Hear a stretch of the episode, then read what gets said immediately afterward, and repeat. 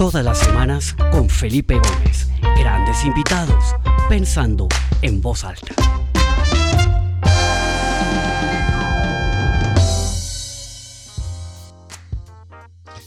Bueno, ¿cómo están? Mi nombre es Felipe Gómez y quiero darles la bienvenida a esta nueva edición del programa Pensando en Voz Alta, edición número 84. Me parece increíble que ya lleve 84 programas. Esto comenzó cuando nos encierran por primera vez en marzo del año pasado, como una idea de compartir con algunos amigos, eh, colegas, pensadores, profesionales de distintas áreas a compartir su punto de vista sobre lo que nos estaba pasando y la verdad es que se ha convertido en un programa súper entretenido, me encanta estar buscando a la gente para la siguiente semana, tratar de tener diversidad de personas de distintas partes del mundo, con distintas profesiones, distintos backgrounds. Y bueno, pues creo que en estos 83 episodios hemos visto un poco de todo.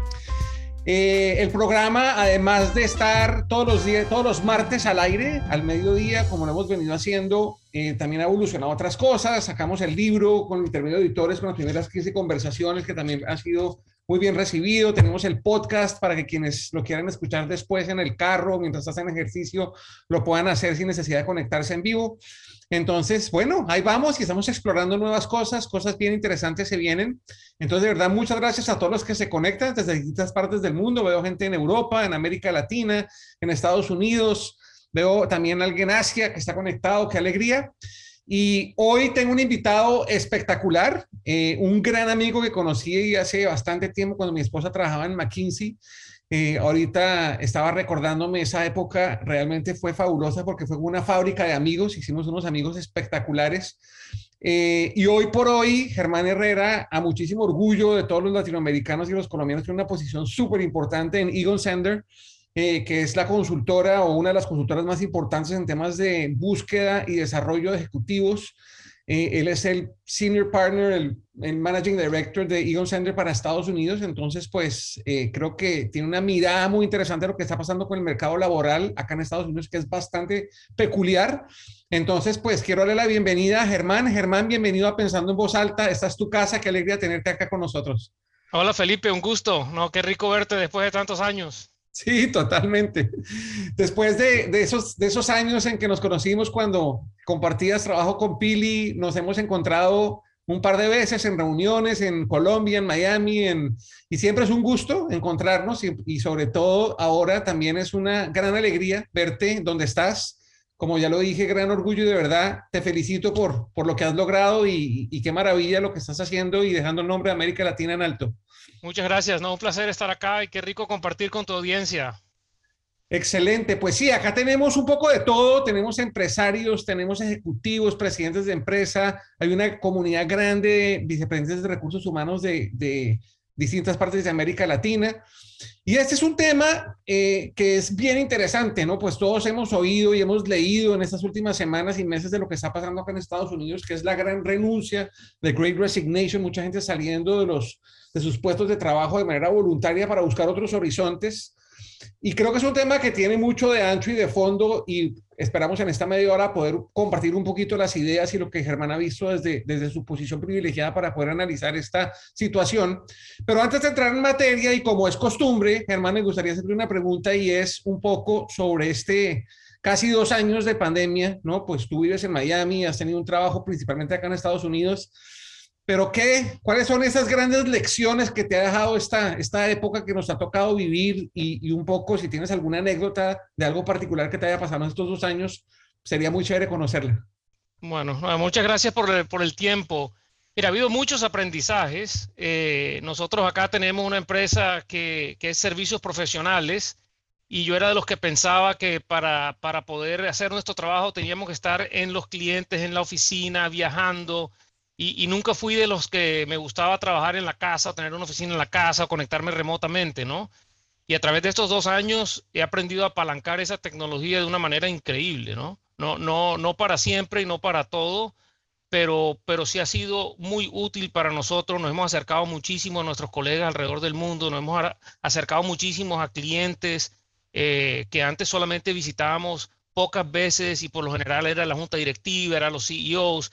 Hemos podido conectarnos con mucha más gente, nuestros clientes y con mucha más gente interna a la, a la, firma. Entonces, ese ha sido un gran aprendizaje, que ahora espero poder continuar apalancando hacia futuro. Excelente. Eh, y cuando empezó toda la pandemia y todo, tú estabas en Miami, ¿cómo, cómo fue esa época inicial de encierro, de, ¿no? de, de encontrar esa nueva dinámica, no solamente de trabajo, sino también en casa? ¿Algo en particular que haya sido como, eh, no sé, interesante para ti descubrirlo en medio de esta, de esta pandemia? Bueno, yo no estaba en la casa, yo estaba viajando cuando, cuando se empezó a cerrar todo y, me regresé a Miami pensando esto es cuestión de dos semanas y volvemos business as usual, ¿no? Entonces, a mí, me costó un tiempo de verdad entender la, profundidad y la, y la, duración que iba a tener este proceso. Eh, yo fui de los que estuve negado al principio de que esto iba a ser tan, tan complicado. así que al principio me costó mucho ajustarme. Eh, yo fui de los últimos que dejó de viajar, de los últimos que dejé de venir a la oficina, de los últimos que eh, organicé una oficina en mi casa con, un escritorio de verdad y con internet de verdad. Y, entonces yo fui de los slow adopters de todo esto. Ok, y hoy casi dos años después, pues ya nos dices que, que has encontrado una nueva forma de trabajar que para ti era un poquito como out of the question, estar lejos de la gente, pero al mismo tiempo, pues descubrir que también la tecnología puede acercarnos, abrirnos puertas diferentes, podemos conectar con la gente mucho más eficiente, sin tantos tiempos de desplazamiento. Y yo creo que ahora encontrar ese balance entre lo que es en persona y digital es lo que, es lo que va a marcar la, la nueva agenda, ¿no? Sí, sí, y, y para mí la, la, forma como lo estoy mirando es nunca tener un balance, siempre estar desbalanceado. Cuando estoy viajando, estoy viajando, estoy con los clientes y estoy tratando de encontrarme con la mayor número de personas en persona, pero cuando estoy en la casa, estoy en la casa, o cuando estoy en la oficina, estoy en la oficina y trato también de maximizar la tecnología. Entonces no lo veo como una o la otra, la veo como las dos, utilizar las dos al máximo. Y, yo creo que al final todos vamos a ser mejor por eso, ¿no?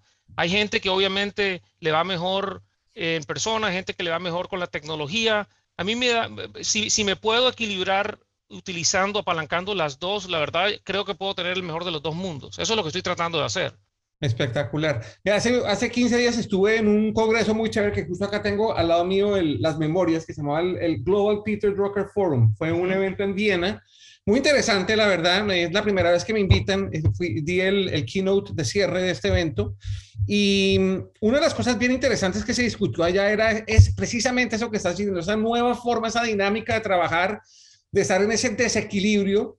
Y ponían allá unos ejemplos bien interesantes de muchas compañías que han eh, definido unos nuevos ritmos de trabajo en donde, por ejemplo, van los martes y los jueves a la oficina y lunes, miércoles y viernes trabajan desde la casa, pero lo que se está pasando, empezando a ver es que van a la oficina y lo que hacen en la oficina es que se conectan a reuniones por Zoom desde la oficina, ¿no? Correcto. Entonces, se genera toda una discusión de realmente, bueno, entonces, ¿para qué es que estamos viendo la oficina si nos estamos conectando a la misma reunión que nos podríamos conectar desde la casa?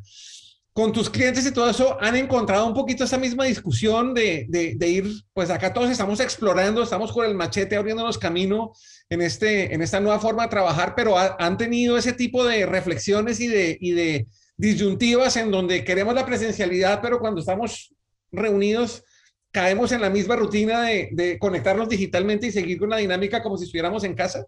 Sí, ahí hemos tenido esa discusión muchísimo y, mm, al final lo que hemos concluido es que cualquier política que venga de arriba hacia abajo, que va a determinar cómo se va a hacer la virtualidad o cómo se va a hacer el sistema híbrido, no funciona. Lo que hay que hacer es de verdad, uno, entender y escuchar qué es lo que tus empleados quieren y cómo lo quieren manejar y por qué lo quieren manejar así, y también qué es lo que la empresa quiere. Y, como empresa, si lo que quieres es crear cultura, crear eh, equipo, cómo estructurar los eventos alrededor de los objetivos que tú quieres. No es un tema de determinar cuándo se viene a la oficina, qué días, a qué horas o cómo, sino qué quieres lograr tú, qué quieren lograr los empleados y cómo se llega a un acuerdo para lograr los dos objetivos en medio de una flexibilidad. Entonces, es cambiar un poquito la conversación. Súper interesante. Bueno, Harold, hablemos un poquito, y me gustaría tomar un poquito como cronológico desde que empezó la pandemia, ¿cómo han vivido ustedes desde Egon Sender esto? ¿No? Porque yo me imagino que al principio pues había mucha incertidumbre, muchas compañías tuvieron que reajustar sus plantas de personal y tuvieron que eventualmente cortar una cantidad de posiciones. Y yo me imagino que un poco al principio el desafío estuvo como orientado a eso, ¿no? A, a, definir un poco cómo eran esos ajustes que tocaba hacer en apoyar a la gente que estaba de una manera, entre comillas, forzada, saliendo de las compañías o entrando en, estos, eh, en estas licencias no remuneradas, etcétera.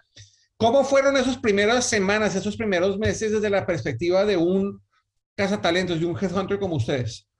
O sea, internamente nosotros somos un poco únicos, ¿no? Entonces, en el sentido de que a diferencia de, gran, de, nuestros clientes o muchos de nuestros clientes, somos una empresa de servicios profesionales. Entonces, acá todo el mundo tiene un laptop y todo el mundo puede trabajar de la casa y teníamos la tecnología para hacerlo. Entonces, desde el punto de vista de la transición de nosotros, de pasar de las oficinas a ser virtuales fue un poco transparente desde el punto de vista de tecnología.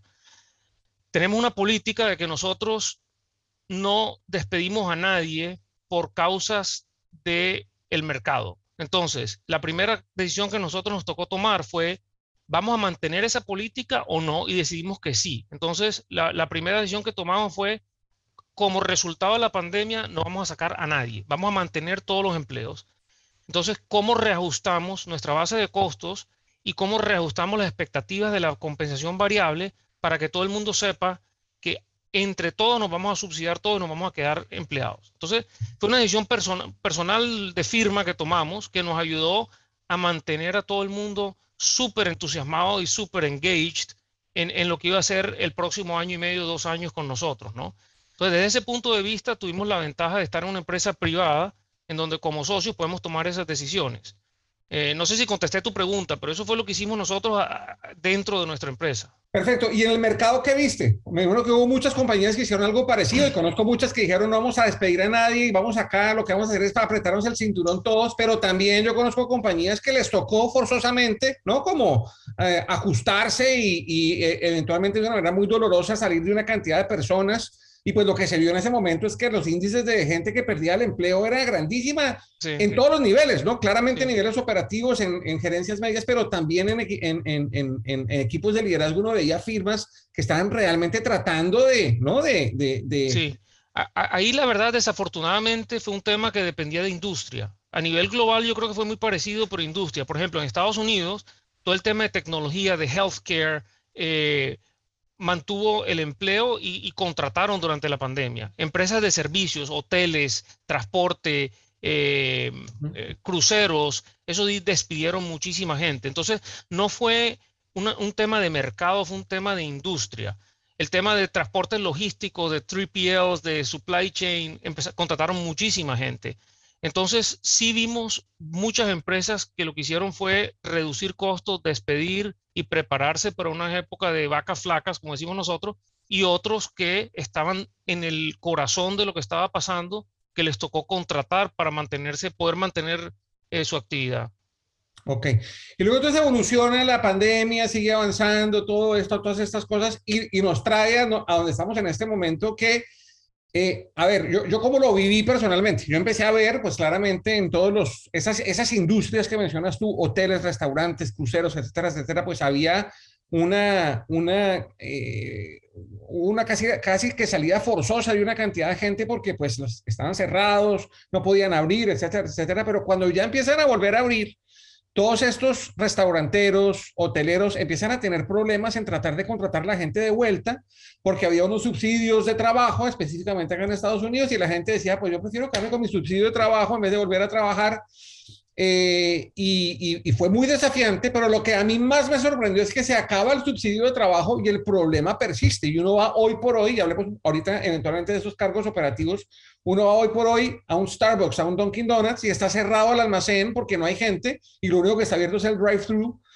¿Cómo, ¿Cuál es tu lectura de eso? ¿Qué está haciendo toda esta gente? ¿No? Ayer leí un reporte que mucha gente como que decidió volverse un free agent y, y está haciendo cosas por su lado. Eh, pero, pero, ¿cuál es la lectura tuya? ¿no? Y, yo sé que, digamos, la especialidad de ustedes es más en, en, posiciones de liderazgo y todo, pero ¿cuál es la lectura tuya de lo que está pasando en estos cargos operativos de, de, de, la industria de la hospitalidad y de los hoteles y todo esto?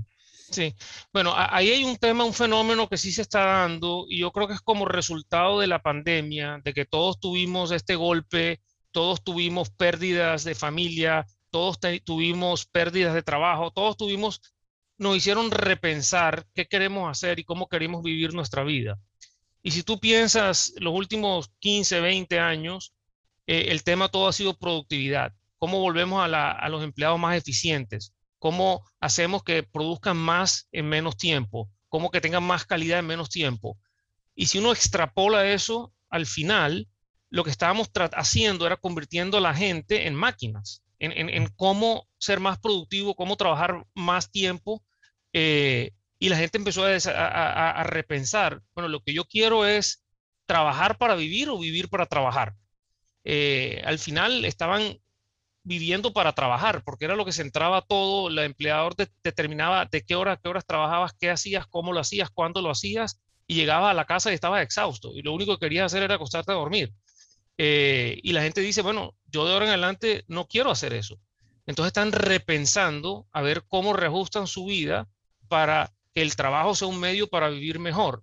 Y dado esto que, que estábamos hablando al principio, de que ya uno puede trabajar remoto, puedes trabajar virtual, algunas empresas están diciendo que, te van a dar flexibilidad en las horas. La gente está diciendo, bueno, si a mí eso no me lo ofrece mi empresa, me voy a otro lado. O si mi empresa no me lo ofrece, prefiero irme a la casa, esperar un tiempo, pero vivir mi vida. Yo no quiero ser esclavo de nadie, no quiero ser una máquina. Entonces, eso es un poco resumiendo un problema mucho más complejo, como veo yo, lo, lo, que veo yo que está llevando a que la gente renuncie.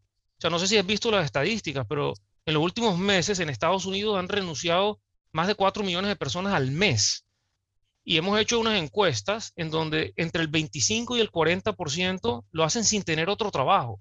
Entonces, no es que me están ofreciendo otro trabajo donde me van a pagar más o me van a dar más flexibilidad.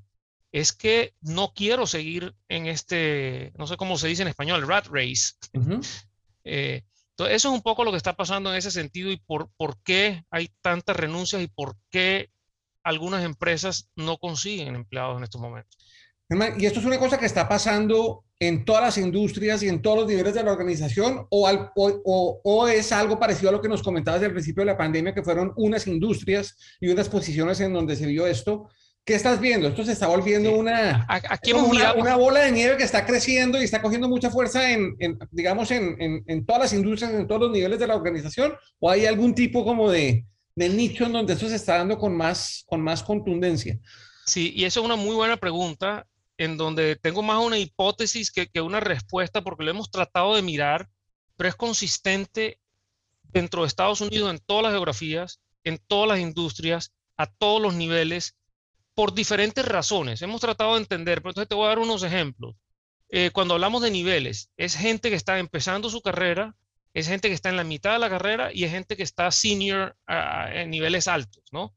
Y lo hacen por diferentes razones. Todos tienen el mismo objetivo, no ser máquina, no trabajar, pero la gente que es muy senior, como todos sabemos, estos últimos 8, 9, 10 años hemos tenido unos resultados en la bolsa increíbles, la finca raíz ha subido de precio, la gente ha ahorrado mucho, ha creado mucho patrimonio, ha creado mucho capital entonces, no necesita seguir trabajando para poder retirarse bien. Entonces dicen, me retiro ya. Gente al principio de la carrera dice, el mercado está tan caliente, hay tantas oportunidades que yo no me tengo que aguantar esto. Hay un poco de grass is greener on the other side, pero, pero, pero, pero no, no tienen attachments a nada, no, están amarrados a nada y deciden renunciar. Y la gente de la mitad eh, es la que más está demandada porque con este tema de la virtualidad es muy difícil contratar a alguien que no tiene experiencia porque es difícil entrenar eh, virtualmente. Entonces, desde el punto de vista de la gente que está en la mitad de la carrera, es la que está más demandada. Entonces, eso está generando mucho, mucha rotación ahí. Entonces, como puedes ver, es a todo nivel, en todos los sectores. De pronto, un poco mi hipótesis es que por diferentes razones, pero el resultado es el mismo. O sea, teniendo 4 millones, más de 4 millones de renuncias al, al mes y 25-40% sin otro trabajo. Impresionante, impresionante. Ahora, esto lo estás viendo también en, en, en, industrias, pero antes de salir al aire estábamos hablando que de pronto se veía un poco más en empresas públicas que en empresas familiares o en conglomerados privados. ¿Qué has visto en ese sentido? Bueno, acá e, es un buen punto. Eh, yo trabajo mucho con, con, grupos familiares, con empresas privadas, eh, en donde al principio de la pandemia tomaron las decisiones parecidas a la nuestra, en donde los empleados son primero, no iban a sacar a nadie, le iban a mantener los beneficios. Entonces han creado un tema de lealtad y, y, de unidad que, que, que, amarra a la gente. O sea, en el buen sentido de la palabra. Crea, crea un tema de lealtad. Compromiso. Compromiso que, la gente piensa dos veces antes de dejar algo en donde tiene ese nivel de compromiso de, ambas partes y, y, de lealtad, ¿no? Eh, y eso es un poco otra de las cosas que hemos aprendido a través de esta pandemia es que hemos trabajado con muchos clientes que para tratar de prevenir es que este tema de la gran renuncia les afecte, han tratado de decir, ok, le vamos a pagar más o les vamos a dar más días libres o vamos a tener más flexibilidad. Y eso no les ha funcionado. O sea, les ha funcionado muy, muy poco, porque son cosas transaccionales tratando de evitar que la gente piense o se sienta como de verdad se siente. Entonces, los que han sido exitosos son los que empiezan a pensar qué es lo, qué es lo importante para mis empleados, cómo creo ese vínculo, que las empresas familiares han hecho un trabajo mucho más, eh, mucho mejor que las empresas eh, públicas, y eso es lo que ha mantenido la rotación más baja en esos sectores, es valorar a los empleados, escucharlos un poco más y darles un poco más de flexibilidad sin imponerlo de arriba hacia abajo. ¿Y tú crees que, que lograr eso en una empresa pública es posible? porque uno ve la presión de los analistas y que el quarter y que los resultados y que el precio de la acción y al final pues eso gravita automáticamente en que la administración lo, lo, que tiene que hacer es esforzarse más para que sus empleados trabajen como máquinas y volvemos un poco a ese, a ese círculo vicioso al que estábamos hablando al principio ¿Tú ves posible que una gran compañía pública con toda la manera como trabaja Wall Street y, y el, y el, eh, el, el FTSE 100 en Inglaterra y las diferentes bolsas bursátiles en el mundo puedan generar ese tipo de conexión, de compromiso en su gente cuando tienen, Yo no creo, cuando tienen a, a, al mercado respirándoles en la nuca 24 horas al día, 7 días a la semana? Yo personalmente no creo y creo que va a cambiar y creo que se van a adaptar, porque los inversionistas ya se han dado cuenta también. Es más, eh, en mi trabajo con muchas empresas y grupos familiares, cuando nosotros hace 5 o 10 años hablábamos de, de private equity, lo primero que decían, esos tipos son unos desalmados, lo único que quieren es eh, retornos financieros a corto plazo, no les importa la gente, no les importa el, el, el environment cuando hablábamos con las, los dueños de la familia, perdón, de, con la gente del private equity, nos decían, no, esas empresas familiares son unos idiotas, lo único que hacen es destruir valor, no tienen ni idea cómo hacer plata. Fast forward a hoy, cuando hablamos con la gente de private equity, muchos han comprado empresas que eran familiares, nos dicen, wow, ahí había algo. Ellos tenían una relación con los clientes que nosotros nunca hubiéramos logrado tener. Tenían una lealtad a los empleados que nosotros nunca hubiéramos podido tener. Estamos aprendiendo de ellos. Y hablamos con las empresas familiares que vendieron a los private equity y dicen, wow, ahí había algo. Ellos de, nosotros de verdad no veíamos cómo podíamos optimizar nuestra estructura de capital para tener mejores retornos que nos permitía pagarle mejor a los empleados y poder ser mejores ciudadanos. Mm. Entonces, e, e, eso ya se está, ya se está uniendo un poco y yo creo que la, los inversionistas y las empresas públicas se van a dar cuenta de que ellos no pueden seguir tratando a los empleados como máquinas a, a largo plazo. Esto, yo, yo, creo que esto va a generar un cambio que es positivo. Se va a demorar, sí, yo, yo sí creo. Ah, ah, pero Germán, hay otra cosa que, que, que, es como otro layer, es otra capa que está, esto, esto que acabamos de discutir creo que es una realidad y que, y que estamos viéndola, pero mejor dicho, súper clarita, ¿no? Pero hay otro layer por encima que hace que todo esto sea más complicado y es que la gente ha encontrado también modelos distintos de empleo. O sea, antes o, uno se empleaba, ¿cierto?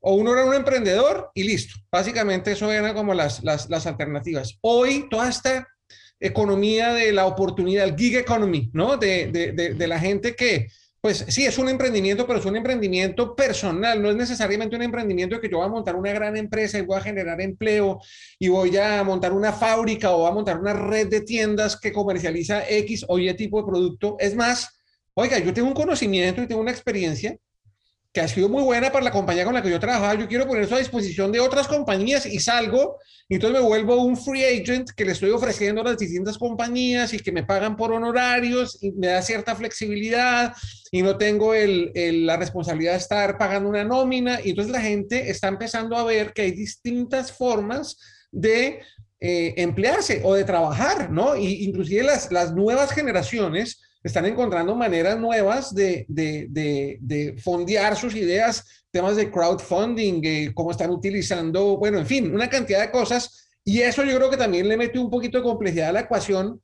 porque sí, mucha gente se está yendo para tener más tranquilidad, para, tener, para no sentirse agobiado, que lo vean como una máquina exigiéndole llegar a casa fundido. Eh, pero también están como explorando y descubriendo que hay unas nuevas formas de, de, de ser productivo en la vida sin necesidad de ser un empleado. Eso es algo que tú has visto con, con la gente con la que tú evalúas, a, las, a los que entrevistas, etcétera, etcétera. Es, es algo que, que, que, es, que es palpable en el día a día de lo que tú estás haciendo. Sí es, y, o sea, con la gente con la que yo interactúo, más que ser los que están tomando esa decisión, son los que están organizando sus empresas o su, sus ideas alrededor de cómo aprovechar eso. Entonces, ¿qué pasa? Por ejemplo, estoy trabajando con una persona que montó una compañía que básicamente lo que hace es, es un médico online 724.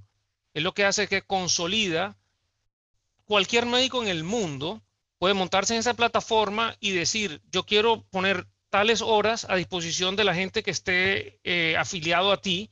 Entonces, un médico puede trabajar de su casa y una persona le puede escribir y decirle, tengo tal síntoma, le prende una cámara y le receta, o sea, para cosas menores, no, no son operaciones. Pero entonces, si hay médicos, hablemos de médicos, no ni siquiera operarios, que están cansados de estar en el horario de 7.24 de un hospital, se montan a esta plataforma y dicen, yo trabajo los domingos de 7 de la mañana a 7 de la tarde. Ese es su horario. Entonces, cualquier persona que necesite un médico a esa hora, lo conecta con, con el médico y el médico atiende y los dos están contentos. Entonces, con la gente que yo trabajo, con la gente que está tratando de utilizar las capacidades, la experiencia, la tecnología para unir la gente que trabaja o que quiere trabajar en ese tipo de modelo con los usuarios finales que están dispuestos a tener un modelo así. Entonces, sí estamos trabajando con mucha gente así y yo no creo que uno es muy excluyente del otro. Ambos, hay oportunidad en ambos. Lo que es que se están abriendo, se está abriendo el campo muchísimo. Súper interesante. Bueno, y mira, lo que te dije, el tiempo vuela, ya llevamos 28 minutos, nos, queda, nos quedan unos últimos minutos y yo quisiera aprovecharlos para que, si puedes y, y, nos puedes ayudar a unas luces de cuál es la visión tuya y de la firma de lo que viene, o sea, la gente que está acá, que tiene una empresa, que quiere mantener un equipo, que lo quiere mantener motivado, comprometido, etcétera, etcétera, que quiere atraer a talento bueno, ¿Qué podrías decirles? ¿Cuáles son esas dos o tres ideas importantes que tú como cabeza de esta firma tan importante podrías dejarnos como, como, como luces para poder tomar mejores decisiones, para poder saber bien a dónde voltear la cabeza, a dónde mirar y en dónde nos tenemos que enfocar para, para poder seguir generando valor, atrayendo buen talento y sobre todo reteniéndolo? Sí. Bueno, mira, lo que yo te diría es, las empresas por lo general hacen un muy buen trabajo entendiendo cuál es el valor que quieren que los empleados le traigan a la empresa, qué experiencia tiene, qué competencias tiene, cuál es eh, si hay un fit cultural, etcétera. Yo creo que hay que pensar también cuál es la propuesta de valor para el empleado. ¿Qué es lo que el empleado, em, el empleado quiere? ¿Qué, ¿Qué valora el empleado? ¿Qué lo motiva? ¿Qué lo retiene? Para que sea un tema donde tú siempre estás comprando y vendiendo. Tú no puedes solamente comprar al empleado porque le pagas un sueldo y exigir que, tiene que hacer el trabajo que, uno le pone a hacer. Tienes que comprarlo también. Entonces, ¿qué están buscando los empleados hoy? No es salario, no es salario, es uno, que lo valoren, que lo valoren como persona, que lo valoren como empleado, que lo, empleado, eh, que lo valoren como ser humano. Dos, tener algún tipo de conexión con la empresa o con el propósito de la empresa o con el sector de la empresa. Entonces, ¿cómo vendes tú lo que tú haces? Tú puedes eh, vender café, ser Starbucks, pero tú puedes vender también por qué tu café es mejor que el otro o por qué estás ayudando a los caficultores en Colombia. Entonces, ¿cómo amarras el propósito tuyo de largo plazo o, el gran propósito con lo que es importante para la gente, para que ellos se sientan conectados con tu empresa? Y tercero, que les deje oportunidad de desarrollo. O sea, la gente hoy en día está pensando más en cómo progreso, cómo aprendo, cómo crezco, que cuánto me gano hoy. Entonces, si uno como empleador piensa en esas tres cosas, yo creo que eh, es la forma de maximizar la probabilidad de que vas a tener el mejor talento, vas a poder retenerlo y lo vas a poder hacer productivo. Eso sería mi recomendación. Una pregunta y, siendo un poquito como abogado del diablo, un poco es, esos, esos tres elementos que tú mencionas han estado sobre la mesa por varios años. O sea, esto, viene detrás de la pandemia, la discusión del propósito, la discusión de que la gente sea valorada como ser humano, todo eso viene desde antes de la pandemia. Claro, la pandemia lo vuelve mucho más importante y pone estos issues debajo de la, del reflector, ¿no? Under the spotlight. Pero esto al final no es algo nuevo, o sea, realmente la ecuación sigue siendo la misma. Entonces, Debería, pero, pero, pero, pero, no en la práctica. O sea, que el tema es en la práctica, porque lo, que decías tú antes, la gente está enfocada en el corto plazo, en cómo maximizar los retornos financieros, y esto se pone en una prioridad segunda y tercera, y es lo que ha hecho la gran renuncia, que la gente no tiene esa lealtad, no tiene ese vínculo, no tiene ese compromiso y se va. Eh, esto, esto, lo que está haciendo es despertando. Yo estoy de acuerdo contigo, esto no es nuevo, no es novedoso, pero el nivel de importancia ha pasado de un plano bajo a un plano, a primer plano, mm. Eh, y creo yo que se va a mantener ahí a futuro. Y hay empresas que todavía no están allá. Eh, tú miras acá en Estados Unidos, tú miras los anuncios que hace JP Morgan, los anuncios que hace Goldman Sachs, empresas grandísimas diciendo, le vamos a subir el salario 30% a la gente y vamos a forzar a los que vengan a la oficina y si no quieren que se vayan a trabajar enfrente. O sea, eso lo hacen públicamente. Eh, no, no todo el mundo está pensando así. Yo, yo creo que los grupos y muchas otras compañías, y tengo el caso de un amigo cercano que está en un proceso con una gran empresa de tecnología, y, y, un poco es, bueno, usted trabaja desde donde quiera, eh, eh, él, él, vive en Europa. Entonces, usted escoge el país donde quiere vivir y además le damos 180 días al año para que trabaje desde donde quiera. Si quiere trabajar desde Santa Marta, desde Barranquilla, desde el Amazonas.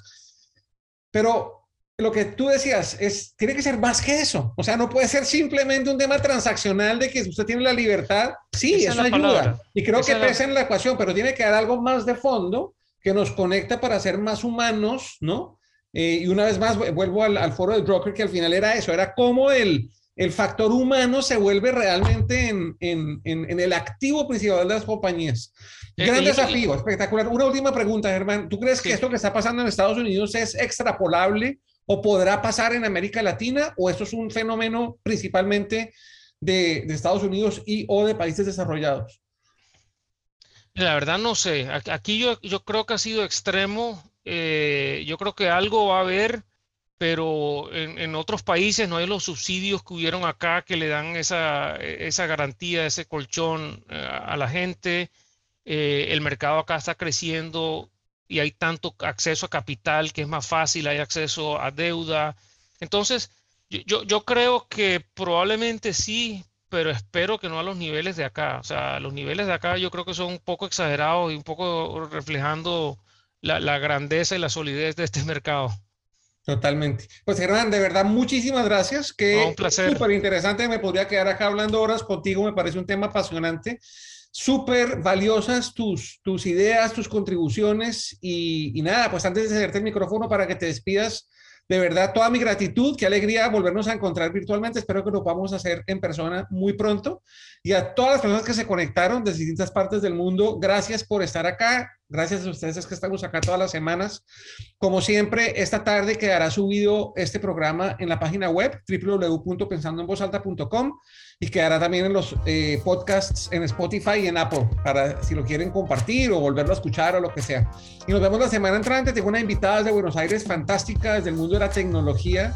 Eh, una de las empresas de tecnología más eh, exitosas del mundo, un unicornio de Argentina. Eh, estoy esperando ya la última confirmación de ella que me debe llegar esta tarde, pero nos vemos la semana entrante y ya les llegará su email de invitación para que se inscriban en ese programa. Germán, te cedo el micrófono para que te despidas y de nuevo muchísimas gracias para todos. No, gracias a ti, Felipe. Un placer haber estado en tu programa. Te felicito. Veo que tienes un programa espectacular y una audiencia muy grande y mundial. Así que espero nos veamos pronto. Apenas me dejen viajar, voy a Atlanta y nos vemos, nos tomamos un café. Muchas gracias a todos. Gran abrazo, saludos a la familia. Chao. Gracias. Chao, chao. a todos.